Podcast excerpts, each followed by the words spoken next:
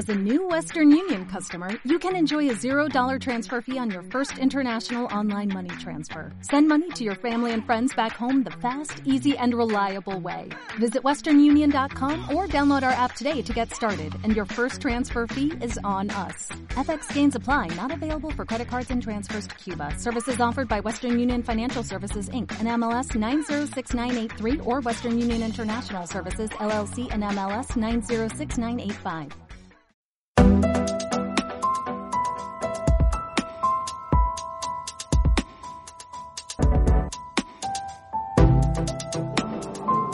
Tuviera usted la oportunidad de volver a la vida, incluso si eso supusiera pasar décadas sumergido en nitrógeno líquido, ¿la aprovecharía? Creo que si tuviera una oportunidad entre un millón de poder vivir en el futuro, sería algo increíble.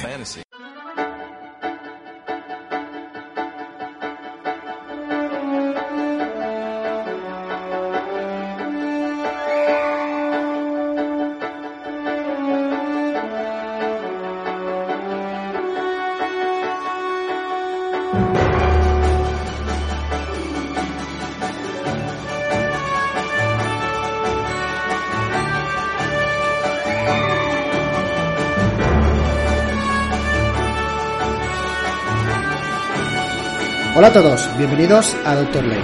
Somos Ramiro Urioste y Pilar Pérez y hoy incorporamos nuevos contenidos al programa. No solo estrenamos un nuevo blog, doctorley.com, sino un nuevo formato en el programa, ya que a partir de ahora publicaremos nuestro episodio con entrevista y noticias, que ya conocéis, pero también vamos a añadir nuevos episodios en formato tertulia, donde abordaremos temas relacionados con el lado más desconocido de la ciencia, la medicina y el derecho.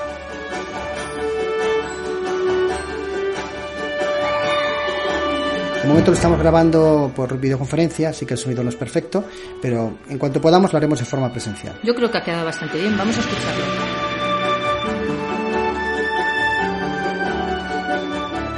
Os dejo con esta reunión de amigos donde me acompañan Gabriel Rodríguez Reina, que es médico especialista en neurología y miembro de diversos comités de bioética, y Juan Manuel Quintana Zuazúa, abogado, especialista en derechos seguros, banca y mercados financieros. A los dos les conocéis además de otros episodios.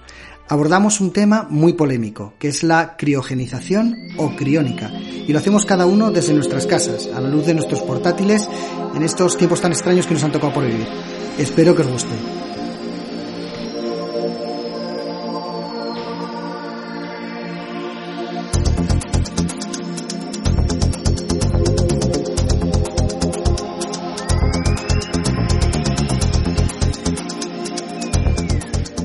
Saltado al siglo XXI sin darnos cuenta, ¿eh? Con todo lo que nos ha ocurrido. Y casi vamos a llegar al 22. Y vamos a llegar Con, con el día de hoy. sí, sí.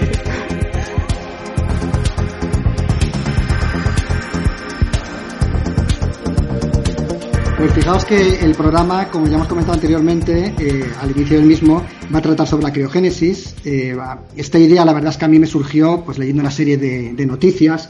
Una de ellas que me llamó mucho la atención era la de una niña de 14 años, una niña a la que le habían diagnosticado un cáncer terminal. Quizás la peor de las noticias que te, que te pueden dar y a esa edad pues yo creo que nadie lo puede, lo puede asumir. Y esta niña pues estuvo investigando mucho su propia situación y llegó a la conclusión de que quería que la criogenizaran, que pasar, digamos, eh, ese momento tan difícil y saltar en el tiempo para que pudiesen curarla.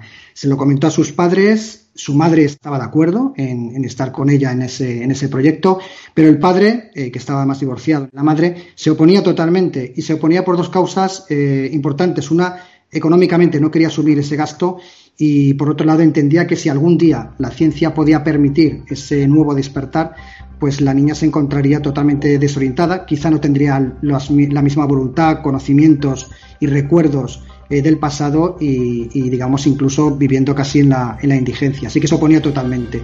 Se judicializó el tema, se llevó a los tribunales. Este asunto lo llevó el juez Peter Jackson.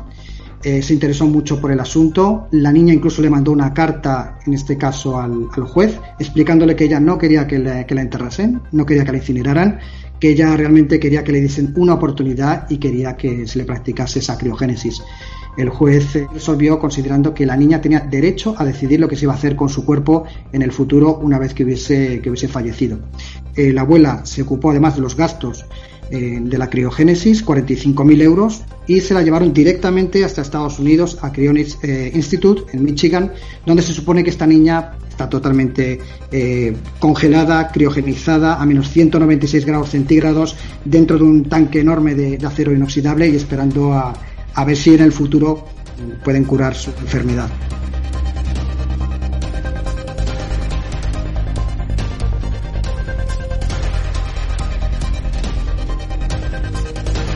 me imagino que todo esto comienza con un movimiento cultural, científico, que quizá nos tengamos que retrotraer, nos lo va a decir Juan Manuel Quintana, yo creo, nos tendremos que retrotraer a lo mejor a, la época de, de, Kennedy, quizá a los años 60, o no sé si te, te irás mucho más atrás.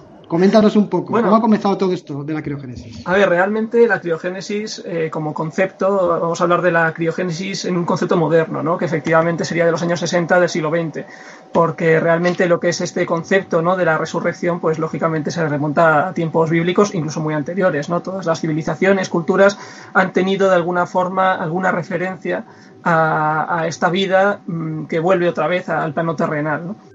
Eh, entonces, yendo a los años 60, efectivamente, época de Kennedy, vamos a hablar de una figura clave, que es el profesor de física Robert Ettinger, que es quizás el padre de la criogénesis moderna.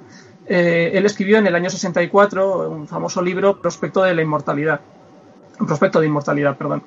Eh, este libro mmm, tiene, tiene, un origen curioso, ¿no? Porque este personaje, Robert Ettinger, él era profesor de, de, física, pero ya desde niño estaba muy obsesionado con esta idea de, de la criogénesis y, y, de, y, de, esta vida, ¿no? Después de esa muerte, esta, esta forma de criopreservación. Eh, él había leído un cómic de niño eh, de ciencia ficción y le había fascinado esta idea y siempre le dio vueltas. Combatió en la Segunda Guerra Mundial y fue herido en combate, entonces durante este tiempo él estuvo pues profundizando en sus estudios sobre esta idea y al final acabó creando eh, la que es la mayor empresa actualmente de, de, dedicada a esta actividad de la criogénesis, que es Cryonics Institute, que, que, habéis mencionado antes. Entonces, en el 64 estaría ese primer hito, que sería lo que marca el inicio de la criogénesis moderna. En el año 67, pocos años después, eh, James Bedford, que era un psicólogo de, de 73 años, fue la primera persona en ser congelada criogénicamente vemos que esta época fue muy, muy activa en, en, este aspecto, porque además estamos hablando sí. de una época en la que la ciencia ficción, además, eh, digamos, pues eso, que, que, estaba a la orden del día, ¿no? Porque ya nos metemos en la época del primer hombre en la luna, entonces era algo, eh, digamos, muy cultural y, y, todo lo que fueran avances científicos revolucionarios eh, estaba al pie de la calle, ¿no? En el año 70 ya empiezan los servicios comerciales criogénicos a, a funcionar y a anunciarse, ¿no? Lo que pasa es que realmente los, los costes que, que, tenían estos servicios eran tan, tan prohibitivos, tan elevados, que muchas empresas que abrieron en los años 70 ofreciendo estos servicios se cerraron en pocos años, por lo cual no cumplieron su propósito, porque si en pocos años cierra la empresa, pues, pues no hay mucha posibilidad de llegar a un futuro lejano en el que se puedan curar estas dolencias. En 2005 ya tenemos la noticia de que unos científicos habían logrado inducir un estado de muerte clínica a varios perros y después los regresaron a la vida. Entonces esto, digamos, marca una, una línea, un, una esperanza de, que estas líneas científicas pues, puedan prosperar.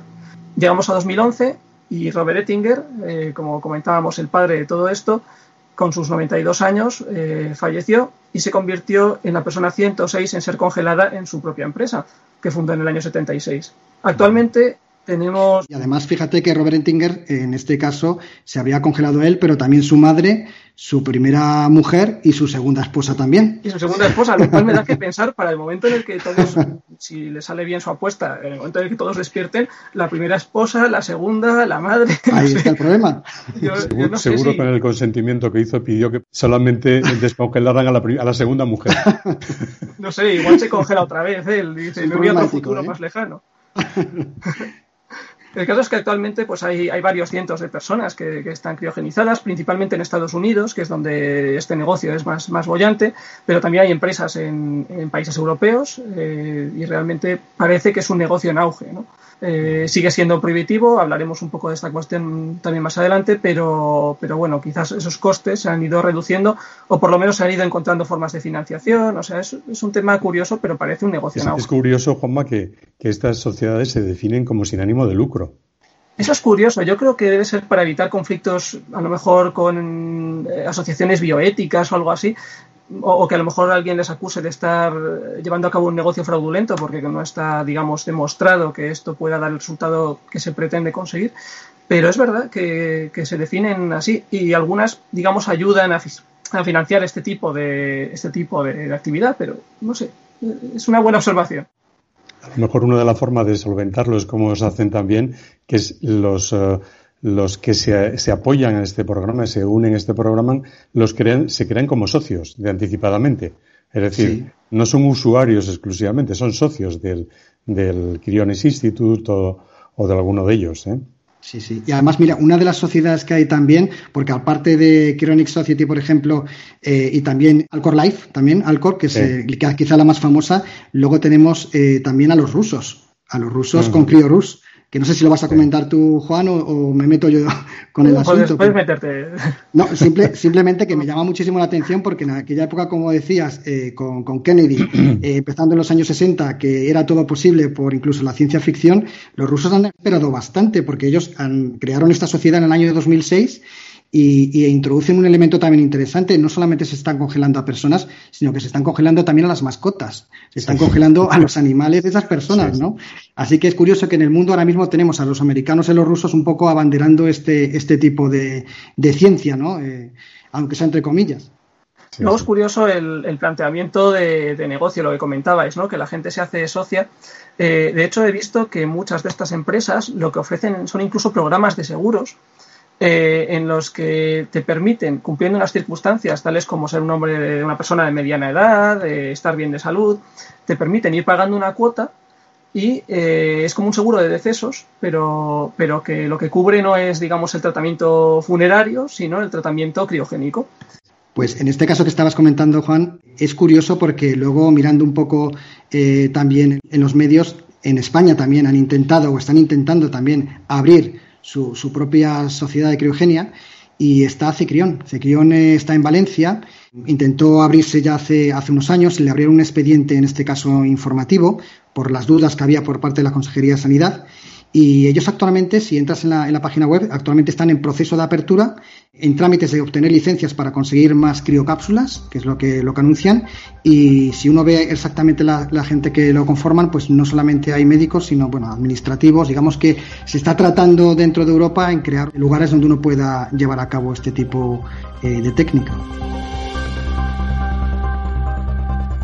Yo creo que Gabriel es el que nos puede explicar un poco, oye, ¿en qué consiste exactamente esto de la criogénesis? ¿Cómo es la técnica exactamente? ¿Qué pasos hay que dar? ¿Y de dónde viene esta filosofía de Ettinger también? A ver, la criónica bien la, ha definido Juanma, es la preservación de humanos a muy baja temperatura, pero con una segunda fase, la intención de que se mantengan en, como ellos llaman, suspensión, para en un segundo espacio de tiempo, tiempo que está por definir, que pueden ser 20, 30, 50, 150 años, 250 años, en la que pueden revivir de alguna forma. Esa es la segunda parte de esta criopreservación. Es una tecnología que lo que consigue es congelar a las personas, bueno, perdón, a las personas no, a los cadáveres. Esa es una buena eh, apreciación. Claro. Eh, a temperaturas de menos 196 grados. Es decir, es el punto de ebullición del nitrógeno líquido. Es que se supone que por debajo de esa temperatura, aunque esa persona esté muerta, ninguna actividad biológica existe ni ninguna reacción química. Porque evidentemente cuando una persona fallece existe una progresión, una acidificación del cuerpo, de los tejidos y una serie de alteraciones que determinan la putrefacción de la misma. Y la ausencia de oxígeno hace que, esos tejidos, llegado un tiempo, sean absolutamente irregenerables. Gabriel, ¿es cierto que ellos tienen apenas 5 o 10 minutos, una vez que fallece una persona, ya empieza el cuerpo realmente a, deteriorarse y a llegar a un estado de casi no retorno? Bueno, a ver, hay cada, cada órgano tiene un tiempo de no retorno, por decirlo de alguna forma. Cada órgano tiene un tiempo máximo por el que no es recuperable posteriormente. Y uno de los órganos que menos tiempo dura a la isquemia, es decir, la falta de oxígeno, es el cerebro. ¿Mm? Después, cada tejido, la piel tiene un tiempo que puede ser mucho más largo, eh, los riñones tienen otro tiempo que puede ser más, más largo también, y desde luego hay otros órganos que tienen muy poco tiempo, como pueden ser el corazón, los pulmones o el hígado. No obstante, estamos hablando que a temperatura eh, corporal, a temperatura ambiente, ese tiempo es cuestión de, de, a lo mejor media hora o una hora.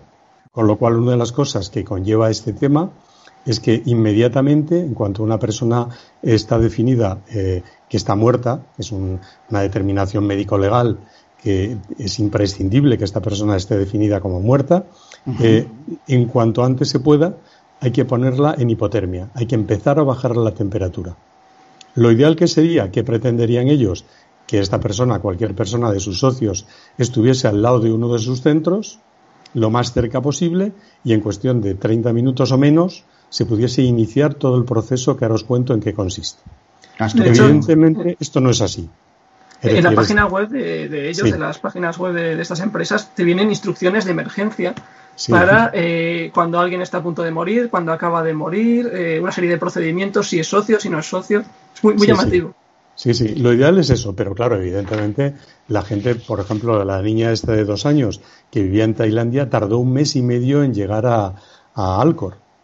Es decir, evidentemente no, no cumplía esos criterios y lo único que cumplió es que a la niña le hicieron, la mantuvieron en, en eh, hielo seco durante ese mes y medio a la niña, el cadáver. Eh, ¿En qué circunstancias estaría? Bueno, se supone que si el hielo lo mantenían además mediante algún sistema de refrigeración y demás, pues estaría congelada, pero no estaba a esas temperaturas que se pretenden de quirogenización, ni mucho menos. No. es necesario, digamos, en este caso, para certificar la muerte, acreditarlo con un electrocefalograma plano? Sí, pero es que necesita un tiempo. Es decir, tienes que tener una serie de criterios que estén muy, muy bien definidas. En cada país el, los criterios de muerte neurológica son diferentes. Esa es otra. Esa es una cosa diferente. Y en Estados Unidos, concretamente, está muy bien definida por la Asociación Americana de Neurología. Y una de las cosas que ellos tienen es que tienen que tener dos electrocardiogramas planos con un tiempo de diferencia de seis horas, ah. aparte de los criterios clínicos. Le veo más posibilidades con precisamente si es un problema cardíaco que. Claro, entonces si, si, ya está muerto en, la hora cero, seis horas después, y tienes que, tienes que reconfirmarlo 24 horas después, evidentemente esa persona, ese cerebro, que es la parte clave de ellos, porque aunque quieran, hablemos de una eh, eh, hibernación, digamos, o ultracongelación de todo el cuerpo, realmente lo que más les preocupa, lo que más buscan, es la ultracongelación de del cerebro. Si ya tenemos una muerte cerebral de más de 24 horas, evidentemente con un electrocardiograma plano eso es irrecuperable. Bueno, eh, una vez que la persona está puesta en una, digamos, una cama de hielo, se empieza a bajar la temperatura, pero inmediatamente hay que hacerlo como si fuésemos, para entendernos claramente, una cirugía cardíaca con, circulación extracorpórea. Hay que canularle los grandes vasos, habitualmente se hace a nivel de los vasos femorales, eh, arteria y vena, y lo que se hace es una exsanguinación. Se saca toda la sangre del cuerpo, se le bombea, se le hace bombear eh, unos líquidos de preservación, se sustituye esa sangre por unos líquidos de preservación, se le introducen eh, unas sustancias que lo que favorecen es de alguna forma que se congele posteriormente los tejidos y lo que difunden es esos, um, esos líquidos de preservación que normalmente son dimetilsulfóxido, eh, gliceroles, azúcares, eh, lo que hacen es difundirlo por todo el organismo, con especial intención de que eso llegue al cerebro. Una vez que lo llegan ahí, una vez que haces un bombeo sanguinas al paciente, ya puedes permitirte de alguna forma reiniciar el enfriamiento completo en algún tipo, en alguna sustancia como es el nitrógeno líquido. Pero realmente tienes que hacerle como si fuese una cirugía extracorpórea para extraer la sangre y bombear esa sustancia a través de todo el organismo. Ya tendríamos ese cuerpo dentro de, esos containers que hay, digamos, Exacto. Eh, a, menos a menos 196 pero luego toca el despertar. Bueno, esa es la otra parte. Desde el punto de vista médico, porque se habla mucho de nanotecnología en este caso para despertar este tipo de pacientes y para reparar teóricamente los tejidos dañados. A día de hoy, ¿qué es lo que tenemos en nanotecnología que podría ayudar ahí? Yo creo que aparte de eso aquí hay que hablar de varias cosas. Uno es el tema de esta técnica, de la criogenización de los cuerpos, pero aparte hay, aparte una serie de conceptos más que hay que integrar. Es el tema, eh, un tema de filosofía y existencial en la que estamos buscando la inmortalidad por encima de cualquier cosa. Y una inmortalidad un poco peculiar. Eh, es un rechazo a, a, la, a, la, esencia mortal del hombre. ¿eh? Por otro lado, en que hay otro aspecto en que el hombre nos convertimos con creadores de vida, porque si pretendemos que un cadáver le demos vida, estamos creando eh, vida. ¿De qué forma? Ellos no lo definen, ni sabemos cómo. No sabemos si va a ser por nanotecnología, reprogramación celular, mediante la utilización de, del código binario o mediante inteligencia artificial. Esa vía no sabemos cómo va a ser. Lo que sí se confía es que el conocimiento actual eh, no tiene esos medios para desarrollar ese despertar, pero se espera que con el conocimiento tecnológico de los próximos eh, décadas o, cientos de años, pues sea suficiente como para que podamos tener una mejora de ese desarrollo biológico y tecnológico que nos permita ese despertar. La otra pregunta es, las técnicas de, de criopreservación que estamos, se están aplicando son suficientes como para mantener los cuerpos? Porque esto no lo sabemos. Entonces eso es una esperanza, pero, pero nada más. De todos modos es lo que comentas, porque estamos en un momento en el que estamos encumbrando a la última tecnología. Eh, incluso, de hecho, creo que Google ahora mismo ha creado Calico, que es eh, California Life Company, que es en este caso una sociedad con el objetivo de, luchar contra la muerte, de extender la juventud de alguna manera. Y IBM y Microsoft están trabajando ahora mismo también con supercomputadoras como Watson para tratar pues, con inteligencia artificial curar y, eliminar determinadas enfermedades. Sí, esto es cuestión de tiempo. Digamos que las neurociencias vayan mejorando y nos permitan tener ese mapa, que algunos dicen ya tener, de nuestro cerebro, de todo el, desarrollo neuronal, de las conexiones neuronales, para ver un poco qué es lo que tenemos. Pero es el tiempo lo que nos va a decir qué es lo que vamos a conseguir y qué es lo que podemos conseguir. Y la otra pregunta es si realmente sobre los restos humanos, a mí me llamó la atención una cosa, eh, vosotros como juristas lo sabréis más. Es decir, cuando alguien se muere, lo que tenemos es un cuerpo de cadáver. Pero a los cinco años ya no es un cadáver siquiera. Son restos se dominan restos. Yo eso lo, oí hace tiempo y me llamó mucho la atención. Para, yo pensaba siempre, como médico, que una vez que una, una persona fallecía era un cadáver de por vida. No, no, A partir de los cinco años son restos. De hecho, de hecho, aquí la, la, controversia, digamos, los dos grupos que están enfrentados están los que defienden la criogénesis en el futuro y los que no la defienden, como mínimo lo que sí que tienen que aceptar es que se trata de al menos de un rito funerario, en el peor de los casos. Quiero decir que la criogénesis no deja de ser la posibilidad que tiene una persona de donar su cuerpo a la ciencia y, bueno, pues conservarla de alguna manera, como otras personas deciden simplemente enterrarlo o incinerarlo, ¿no? Es que a día de hoy legalmente no se puede concebir de otra manera, o sea, lo que es en términos estrictamente jurídicos es eso, una especie de forma de eso de organización fúnebre, pero no, no hay posibilidad de verlo de otra manera, no hay marco legal tampoco que lo permita ahora mismo. Sí, ahora mismo tienes cuatro partes. Te puedes incinerar, te puedes inhumar, puedes donar tus órganos y después hacer una de estas dos, o te puedes quirogenizar. Son las, las cuatro cosas que puedes dar.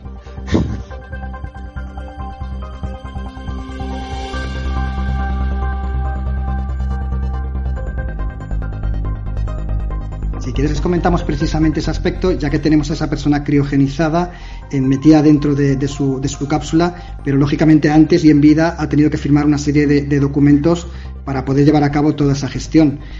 Creo que me has comentado que tenías el consentimiento informado de Alcor. Sí, tengo aquí el de Alcor, es un tema curioso porque hay algunos puntos. En el punto cuarto, pues dice, yo específicamente autorizo a Alcor que determinará que yo reviva en el mejor de mis intereses, es decir, deja, eh, identifica su mejor interés en el juicio de algo. Esa es una de las cosas que llama la atención en este contrato.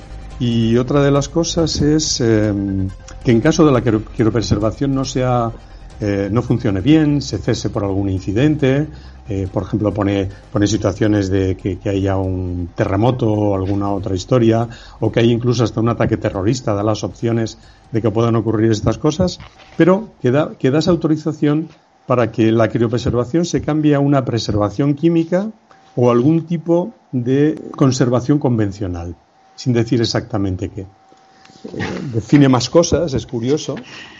Por ejemplo, bueno, por supuesto, una de las primeras cosas es, dice, no hay garantías de que este procedimiento sea eficaz, sea eficaz, por supuesto. ¿Mm? Eh, y que además reconozco que, que Alcor no es responsable ante la ley eh, y, ante ningún aspecto social, legal, económico y otro problema que pueda desarrollarse del criotransporte, preservación, mantenimiento o mi revivir. Son cosas y es, muy curioso. llaman la atención, es curioso, sí. Es curioso porque además, fíjate que cuando una de estas personas va, digamos, a mm, proyectar cómo va a ser su vida en el más allá y si lo, si lo consiguen revivir, tiene que firmar el consentimiento informado que has comentado eh, y hay como tres documentos también fundamentales. Uno es la autorización de donación anatómica, que lo que mm. suelen hacer es dar su cuerpo a la Sociedad Criogénica Americana, que es donde normalmente pueden mantenerte en condiciones, están regalando, donando su cuerpo realmente, y en ese consentimiento informado dicen efectivamente lo que comentas, que quieren la criopreservación, en este caso, que donan su cuerpo a esta sociedad y lo donan completamente, que la finalidad, fíjate, a lo mejor es para evitar cualquier repercusión legal, es promover el conocimiento científico, eh, que se lo dejan en custodia y que revocan cualquier instrucción previa que hayan realizado, porque muchas veces un, paciente puede hacer una instrucción previa para que no lo revivan o para que hagan algo con su cuerpo. La revocan totalmente.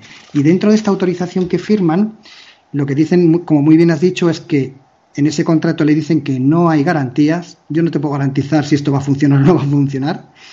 Eh, incluso todo el dinero que puedan donar a esta sociedad para cuando los despierten se puede utilizar para gastos legales fíjate que está también mm. estipulado, le solicitan que dé total acceso a su historia clínica para que puedan de alguna manera pues eh, acceder a la misma por si en el futuro pueden mm. revivirlo. Y por último, es un tema, Ramiro, que aquí en España habría que ver, porque por ejemplo en España tenemos las normativas in in out eh, no en Estados Unidos para el tema de las donaciones. Es decir, aquí somos todo por ley, somos todos donantes.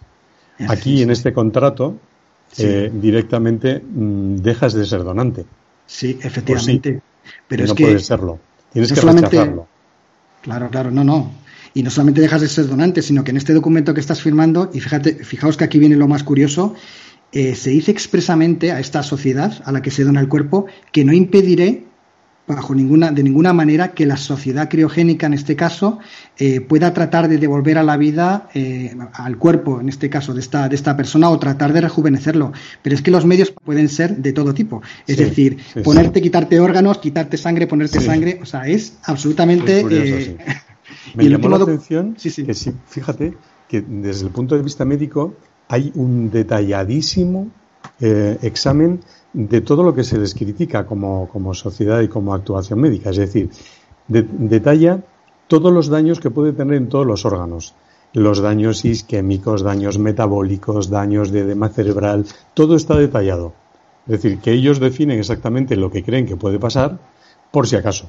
Es que realmente hay que darse cuenta de que esto plantea tal cantidad de dilemas jurídicos en todas sus fases. Es decir, hemos hablado, a raíz del tema del consentimiento informado, eh, los problemas contractuales que genera.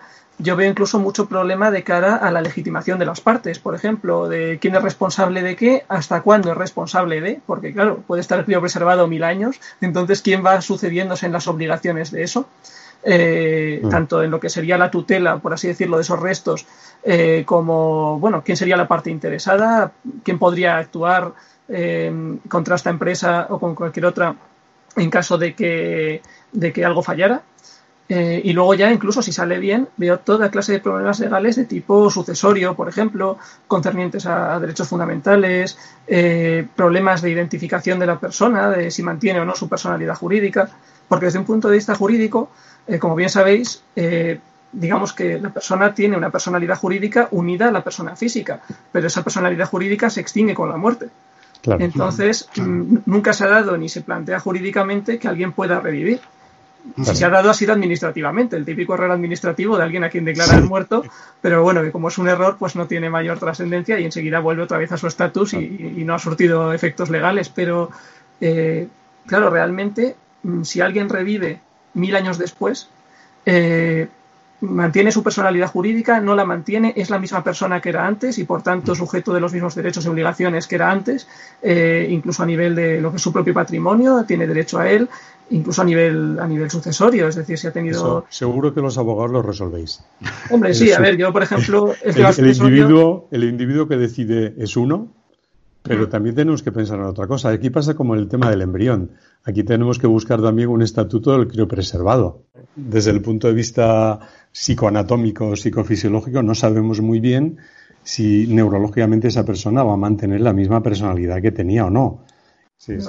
Es, una, es una continua paradoja cada, cada, paso que damos porque desde que firmas los contratos, incluso en vida, son contratos de cumplimiento imposible. O sea, el 1272 del Código Civil te lo dice claramente. Son de momento contratos imposibles, pero sobre todo es el despertar donde se presentan la mayor parte de los problemas. Te despiertas y lo primero que dices, vale, ¿quién soy? Porque es una personalidad, como muy bien dices Juan, ex novo totalmente, o sea, se ha extinguido totalmente la, personalidad de esa persona. Imaginaos las implicaciones. Eh, si estaba casado, hay una disolución clarísima. Em, la patria potestad se pierde. Eh, si había alguna tutela, se pierde también. ¿Qué hago, ¿Qué hago una vez que me despiertan? ¿Me tengo que ir al, registro civil para inscribirme de nuevo? Porque no puedes ser la misma persona. Tú ya has fallecido a todos los efectos. Y se dan las paradojas de que cuando tú firmas esos consentimientos con estas sociedades criogénicas, tienes que manifestar que no lo estás haciendo por huir de los deudores también, que es una de las cláusulas más graciosas, ¿no? Porque realmente es una forma de saltar en el tiempo. Y, bueno, pues no sé si en alguna ocasión podrá ocurrir en el futuro, pero las paradojas son, son constantes, ¿no? No puedes recuperar los bienes y derechos que tenías, ya, ya se han repartido con, con la herencia. Es que ese es el tema. Por ejemplo, eso, a efectos penales, por ejemplo, la responsabilidad se extingue con la muerte, lógicamente. Entonces, eh, podría utilizar un delincuente un sistema de estos diciendo, bueno, como, no sé, en un país, por ejemplo, donde exista pena de muerte, dice, oye, me voy a congelar, y, no sé. O sea, esto ya por hacer un poco de, hipótesis fantasiosas, ¿no? Pero lo cierto es que es eso, es todo paradojas y, contradicciones con, con el marco jurídico actual y, mm. muchos problemas de cara a definir uno en el futuro. Que hay cosas que pueden resolverse de este tema, porque imaginémonos en el supuesto de que podamos revivir a estas personas, que tengamos la suficiente tecnología para revivirlos de alguna forma. Si eso es así, a lo mejor podríamos llegar a plantearnos que no haría falta que esa persona muriese para criogenizarlo. Es decir, una persona, por ejemplo, en un estado vegetativo persistente de la que no tenemos capacidad para mejorarla en este momento y que sabemos que en cuestión de semanas, meses o un año, dos o tres va a fallecer, la quirogenizas porque lo ha pedido previamente en algún tipo de instrucciones previas y dentro de 200 años tenemos ya esa tecnología médica para, para reactivarla y la revivimos. Entonces ya no tenemos la, la, la situación de, de muerte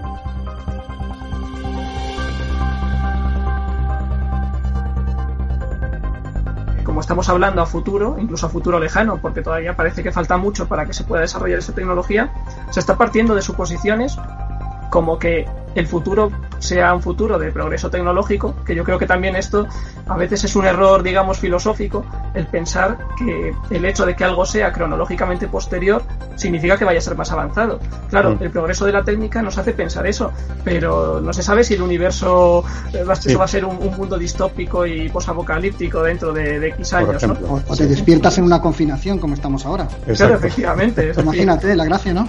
Claro, esto es una, esto es una apuesta a futuro y, y dando por hecho que el futuro va a ser como en películas de ciencia ficción, pero ciencia ficción utópica, no ciencia ficción distópica.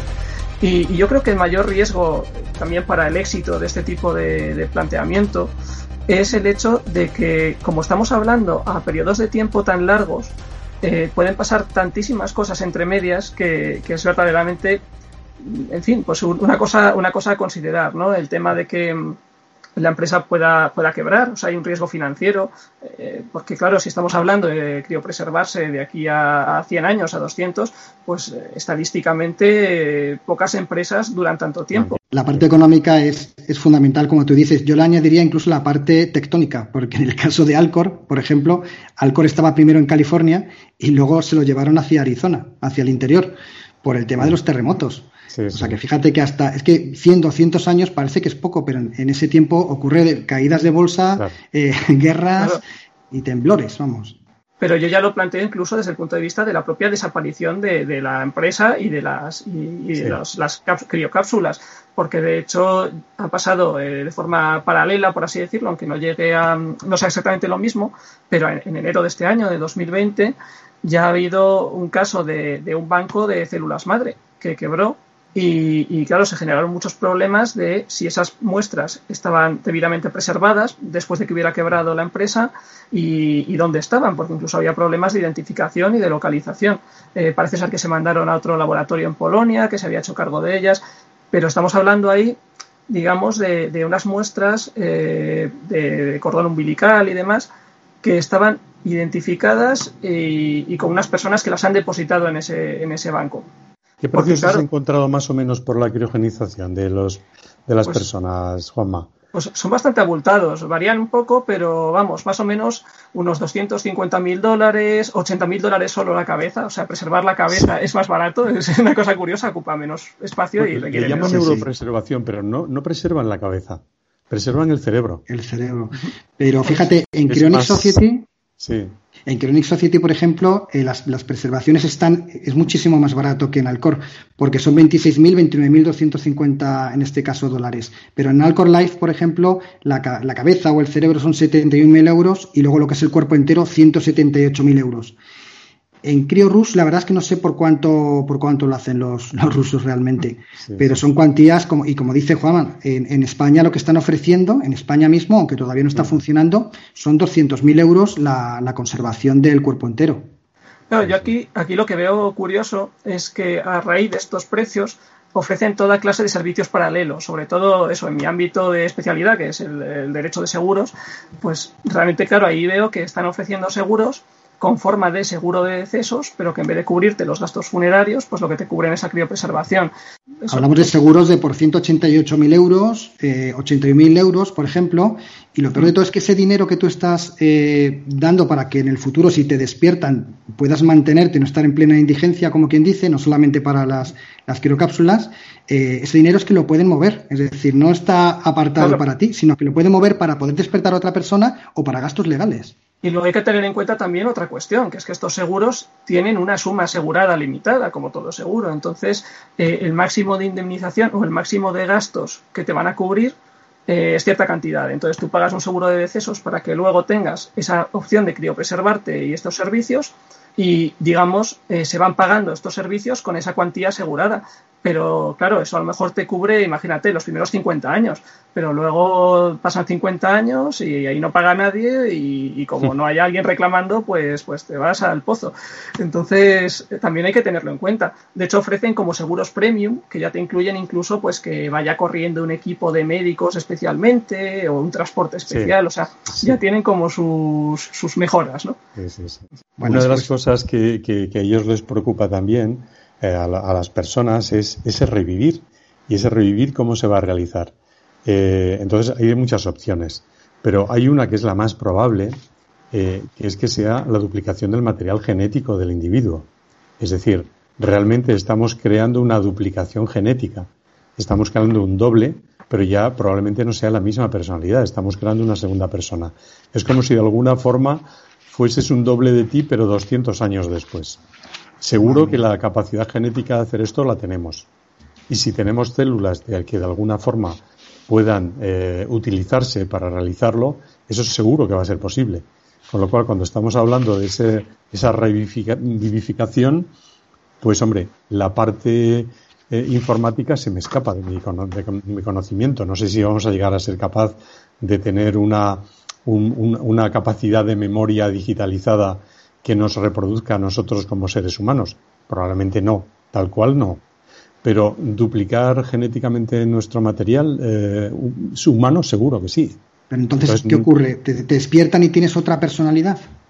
Bueno, te despiertan, no, te crean. Aquí lo que han hecho es refabricarte. Es que, lo que han hecho es refabricarte en este caso.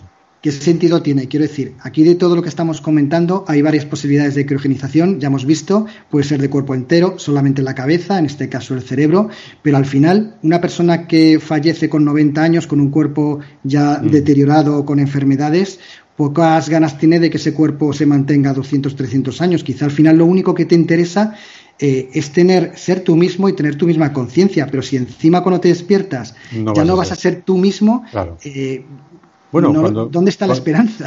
Cuando tú tienes hijos, de alguna forma te estás proyectando en el futuro. Esto es una forma de proyectarte aún más directamente dentro de 200 años. Digamos, tus, tus células vuelven a ser nuevas, vuelven a duplicarse y vuelves a ser tú. Pero ya no tienes recuerdos. Mm, probablemente no. Hipotéticamente. No, no, seguro que no. seguro que no. No le veo. Pues, el sentido lo tiene antes de morirte porque es un sentido que tienes de que te vas a proyectar en el futuro, pero no lo vas a tener después, no vas a tener el recuerdo. Hablamos de 300 personas aproximadamente criogenizadas en el mundo y creo que hay por lo menos 4.000 pólizas de seguro firmadas de personas que están esperando a dar el paso. Eh, Gabriel, nos querías comentar el caso de una niña pequeña, ¿no? Que hace poco se ha criogenizado también. Era una niña de dos años de, de Tailandia que sus padres eran, los dos son biomédicos y eh, tenía un hermano, la madre perdió el útero eh, por un cáncer, pero decidieron a pesar de esto tener hijos. Y entonces que, lo preservó sus óvulos, no lo dice en ninguna historia, no lo he conseguido leer, pero evidentemente si no tiene útero y tuvo dos hijos después, lógicamente fue por gestación subrogada, y una de estas niñas desarrolló un cáncer cerebral y murió a los dos años. Entonces, ante esa historia, el dolor que les supuso después del sufrimiento de, cómo habían concebido los dos últimos hijos, pues decidieron eh, criogenizarla. Y ah. ahí la tenemos.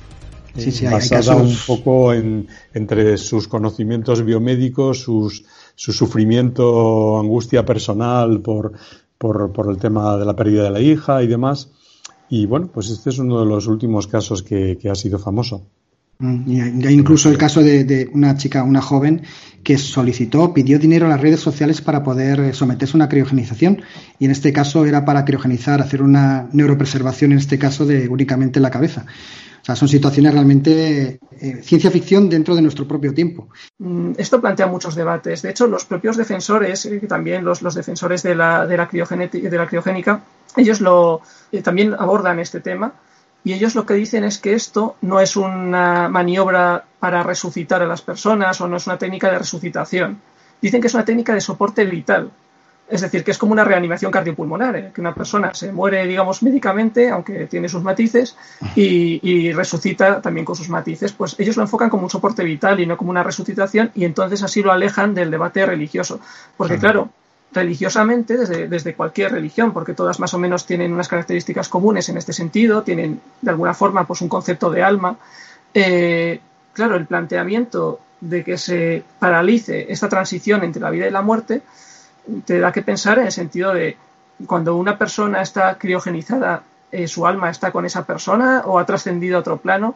Eh, planteando en términos universales, ¿no? Entonces, claro, este debate tampoco se puede uno abstraer del todo y... Por... Sí, ya que no sepas un poco el destino del alma, lo que es cierto es cuando estas personas fallecen, son introducidas en estos, en estos tanques, digamos, acero inoxidable, no están solos. Es que eh, encima muchas veces se comparten, hay tanques para nueve personas y a veces caben nueve personas y cuatro o cinco pacientes neurológicos, es decir, cuatro o cinco cerebros. Pero tú tienes derecho a poder visitar el tanque en cuestión y pues puedes estar ahí porque está la placa con el número del paciente. Por lo tanto, es como, como mencionáis, los dan como que no están realmente muertos, sino que están en ese tránsito a poder ser resucitados en el futuro. Sí, vida suspendida. Pero había un, había un filósofo que se llamaba Bostrom, que es uno de los que apoya esta historia del transhumanismo, que dice que es realmente el ser humano es un half-baked project, es un, es un, un proyecto medio cocido, que realmente Dios nos ha puesto aquí, pero para que nosotros mismos nos terminemos de cocer. de alguna forma. Entonces, pasemos a una. Esto es una fase que tenemos que pasar del, de ser humanos al transhumanismo, que es esa mejora absoluta de la situación que tenemos, pero para ser algo más, ese poshumanos. Poshumano que no tendrá nada que ver con la esencia del ser humano. Pues y ahí es lo que a lo mejor yo me, me, me contengo y digo hasta ahí. A llegar, pero no quiero llegar. Bueno, os pienso preguntar al final del programa qué haríais vosotros, pero como me lo has puesto en bandeja, ya que estamos hablando de situaciones de transhumanismo y rozando la ciencia ficción, eh, en este caso, ¿queréis hacer alguna referencia? No lo sé si habéis visto alguna referencia con algún libro o alguna película que nos hable precisamente de la criogénesis. At the end of a century, ravaged by violence, a society of perfect order will arise. Para mí, vamos, la, la, referencia absoluta es una de mis películas favoritas, Demolition Man, que es una película del año 1993, protagonizada por Sylvester Stallone. ¿Estás seguro de continuar, eh? que tienes un prestigio, eh? Vale, vale, Es una, película que, que, digamos, por el actor que tiene y un poco por estar en el género de acción, eh, se encasilla rápidamente en una película, vamos a decir, trivial y superficial, y en cierto modo, pues tiene una parte de eso. Pero es una película muy. que tiene muchos pequeños detalles, eh, plantea. Eh, eso, cosas que son bastante más profundas de lo que se ve a simple vista. El caso es que, eh, digamos, de forma muy sintética, pues hablando de, haciendo un resumen sin spoilers de lo que es esta película, trata de, de, un policía que es congelado por una supuesta negligencia profesional y un delincuente que también es congelado por lo mismo, crionizado, en este caso pues mediante un sistema de hielo, como el hielo seco y nitrógeno y demás. Entonces, digamos que plantea ese futuro, un futuro muy distópico en el que el sistema penal contempla, en vez de la, prisión tradicional, pues esta criogenización durante X años y además eh, durante ese proceso, estando la persona eh, en, ese, en ese sistema estático, por así decirlo, eh, incluso se puede reeducar con la implantación de recuerdos, de, con la implantación de pensamientos, de, de, ideas. En la película pues hace muchas referencias a esto, eh, por ejemplo, a problemáticas no solamente de la descontextualización de los individuos en este futuro, sino incluso de, mm, en un momento dado, habla de la angustia que le produce esa criogenización porque mantiene la conciencia durante todo ese tiempo. Entonces, claro, eh, dice, imagínate lo que es eh, ver a tu mujer golpeando un cacho de hielo durante décadas, ¿no? O sea, es verdaderamente terrible cuando dice esto, que además lo dice como muy así de pasada y dices, hombre, yo creo que esto es bastante importante. Y, y luego, por último, también eh, mencionaría la maravillosa serie Futurama. O sea, esa serie, esa serie de ciencia ficción retrofuturista, que es una comedia de, de dibujos, creada por Mark Groening, el creador de Los Simpsons, en el que el protagonista también eh, se congela mil años en el futuro, en un futuro que es una especie de parodia del, del siglo XX, pero eso es retrofuturista, pero aquí hay un punto que veo especialmente importante, que es la nostalgia permanente. Es decir, el personaje, dentro de que es una serie de comedia, pero el personaje protagonista está todo el rato teniendo una nostalgia absoluta por su época. Se siente totalmente fuera de su sitio, pese a que acaba viviendo muchos años en ese futuro, pero sigue sin hacerse a él. O sea, todo el rato tiene nostalgia de su, de su tiempo en, en el año 2000, ¿no? que es cuando él vivía. Y, luego además aparece esto de las cabezas, o sea, aparecen muchos personajes en cabezas en, tarros, ¿no? Y, que es su forma de preservarse. Entonces son personajes del siglo XX, eh, incluso Richard Nixon aparece y, es una cabeza en un bote. Entonces es curioso. Es curioso la, literatura y la... No sé si, tú a lo mejor, Gabriel, tienes alguna referencia. Yo recientemente he estado viendo una serie de Amazon Prime, que por cierto Amazon está metida en uno de los grupos de quirogenización en Estados Unidos, ah, de los que los apoya también económicamente, eh, y tiene una serie que se llama Upload. Eh, solamente tiene la primera temporada y es, eh, es la segunda parte de la quirogenización, es la, la revitalización, de tal forma que permite que en el momento que una persona vaya a morir, segundos antes, se puede descargar en un formato digital.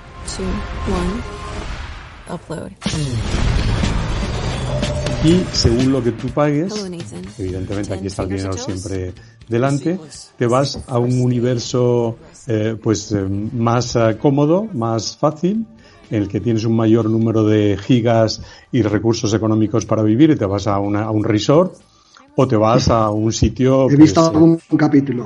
Más pobre. Muy curioso. Y, que además te permite la comunicación digital porque mantienes la memoria, mantienes las emociones.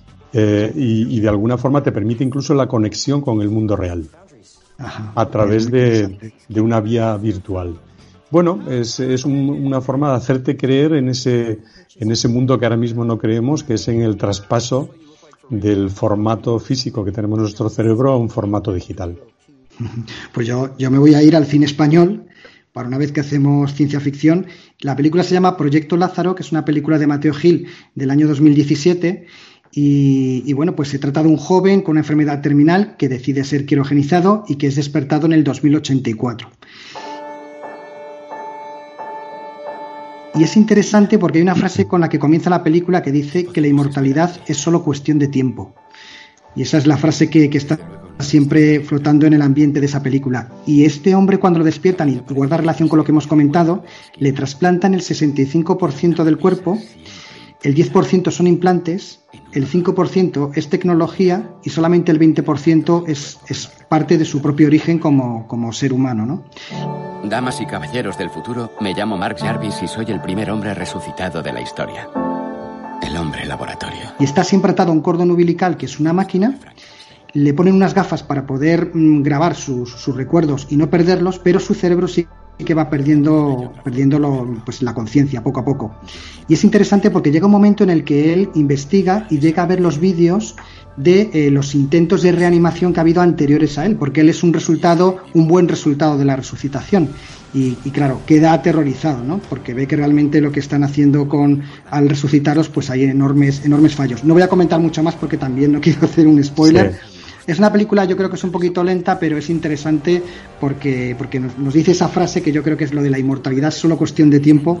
Bueno, es muy, sería muy, muy discutible. Pero bueno, lo interesante también es que la película está hecha a base de retazos y recuerdos, lo cual nos lleva a que quizá lo más importante de todo esto sería mantener, mantener los recuerdos, porque si no, no sé qué sentido, qué sentido tiene todo esto.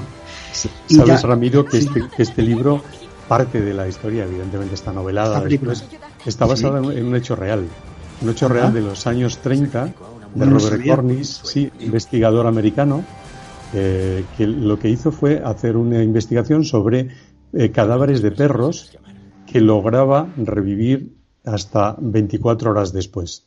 Revivir en unas condiciones, evidentemente, que es imposible de, de, reconocer ahora mismo qué es lo que conseguía del todo, pero conseguía que se moviesen, que reaccionasen y que llegasen a comer.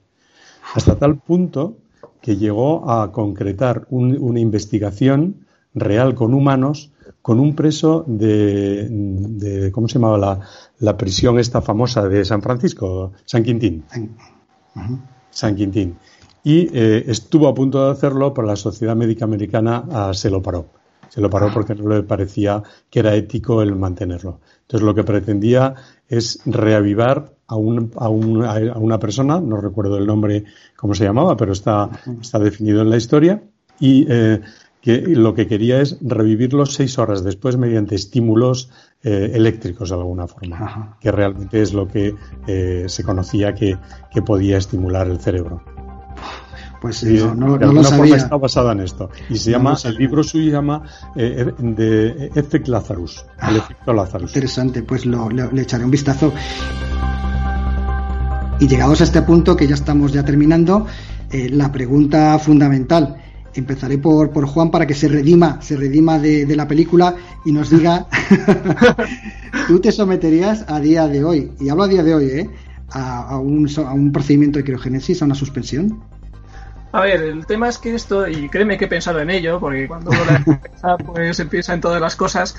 Eh, el problema que le veo es que, mm, como apuesta, le veo muy bajas posibilidades de éxito ahora mismo. O sea, que alguien que se congele hoy, que se criogenice hoy, que digo congele de forma un poco vulgar, pero alguien que se criogenice, yo creo que tiene pocas posibilidades de que eso prospere. Entonces creo que es una apuesta que es muy, muy baja en las posibilidades de éxito y muy alta en cuanto a costes, trastorno.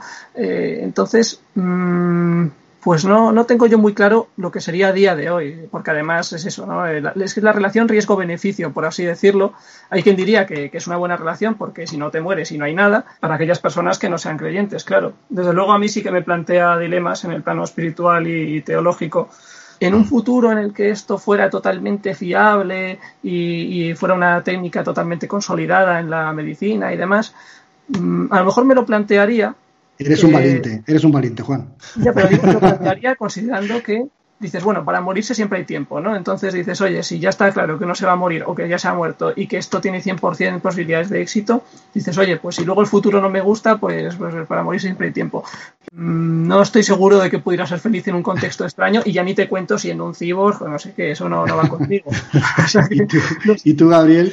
Pues mira, yo como objetivo no. A mí me gustaría pues hacer algo como un viaje en el tiempo de conocer el ah. futuro, conocer qué está pasando en el siglo XXII y poder volver. Pero trasladarme a vivir, a ser un, ser del siglo XXII, sin tener el entorno vital que tengo ahora mismo, familiar y de emociones que tengo, no. No me, no me gustaría cambiarlo porque sería reiniciar una vida, pero con una edad que ya no, no sería para empezarla desde cero. Si estamos hablando de que una de tus células las criogenizas y das la opción de que en algún momento seas un nuevo ser bueno, es que ni me da igual porque ya no voy a ser yo, evidentemente. Pero ahora mismo, yo creo, como dice Juanma, yo no creo que tengamos la tecnología suficiente, no ya para revivirnos, sino incluso sino para criopreservarnos con suficiente capacidad de que luego seamos recuperables. Claro. Yo, yo personalmente, Gabriel, yo a día de hoy, eh, porque yo creo que a veces no sabemos diferenciar entre hibernación a lo mejor y la criogénesis, hibernarse para hacer un viaje, como dices, hacia el futuro, si lo haces hibernado con la gente que quieres y te despiertas en otro momento, es una excursión perfecta. Pero a día de hoy yo, yo creo que la naturaleza es un engranaje perfecto y despertarte, como decir los dos, eh, rodeado de gente desconocida y lo peor de todo, desprovisto de tus propios, tus propios recuerdos, no tiene ningún sentido. O sea que para mí personalmente, incluso en el día del mañana, si algún día se consigue hacer, eh, solamente si te, aseguran de que vas a mantener tu conciencia puede tener sentido, pero si van a ser pedazos eh, de recuerdos, eh, yo creo que no. La vida es bastante intensa la que vivimos a día de hoy, hay que disfrutarla a tope. Sí, yo estoy en la misma línea. Realmente, eso, no, termino de, de, ver yo esto del transhumanismo. No sé. a día de hoy no. Yo no sé en el futuro, pero a día de hoy, eso, incluso eso, en términos bioéticos y filosóficos, no termino de verlo. Pero habéis sido unos valientes porque os habéis enfrentado a esta situación y, sobre todo, Gabriel siendo médico, que oye, que, este asunto era, era complicado, ¿eh? Espero que cuando me oigan algunos compañeros no me pongan a parir. No, no, porque lo has tratado estupendamente. Pues razonando cómo puede ser el futuro, ¿no? Pero eso no lo sabemos absolutamente nadie. Oye, pues estoy encantado de haber compartido con vosotros este, este momento y, espero que sigamos aquí formando, formando este equipo para abordar otros temas también muy interesantes y que nos veamos muy pronto en los próximos capítulos de Doctor Ley. Pues lo mismo digo, ha sido un placer compartir esta tertulia con vosotros y eso, que haya muchas más porque verdaderamente he pasado un rato maravilloso y, muy interesante todo lo que, lo que habéis comentado. Pues sí, efectivamente ha sido un placer, hemos pasado un rato muy agradable y hemos departido pues, con pensamientos yo creo que razonablemente útiles para todos para comprenderlo. Ha sido un placer. Muy bien, pues nos vemos pronto amigos, muchas gracias. Venga, fuerte abrazo. Hasta luego. Gracias.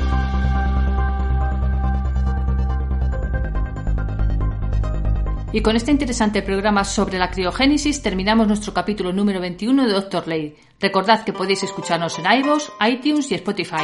Hasta pronto, amigos. Un abrazo para todos. Lo hemos pasado genial. We'd like to have a word about the games you play.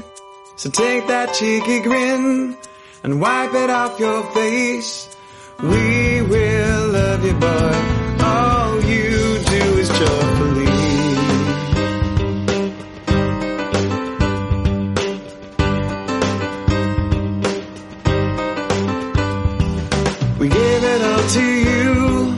Threw it on a wall, search for higher grounds.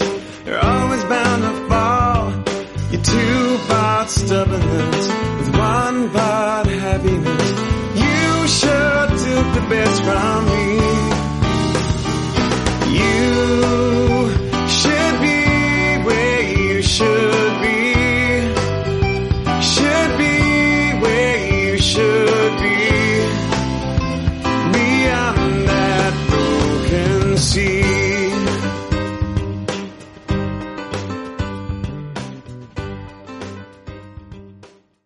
As a new Western Union customer, you can enjoy a $0 transfer fee on your first international online money transfer. Send money to your family and friends back home the fast, easy, and reliable way. Visit westernunion.com or download our app today to get started, and your first transfer fee is on us. FX gains apply, not available for credit cards and transfers to Cuba. Services offered by Western Union Financial Services Inc. and MLS 906983 or Western Union International Services LLC and MLS 906985.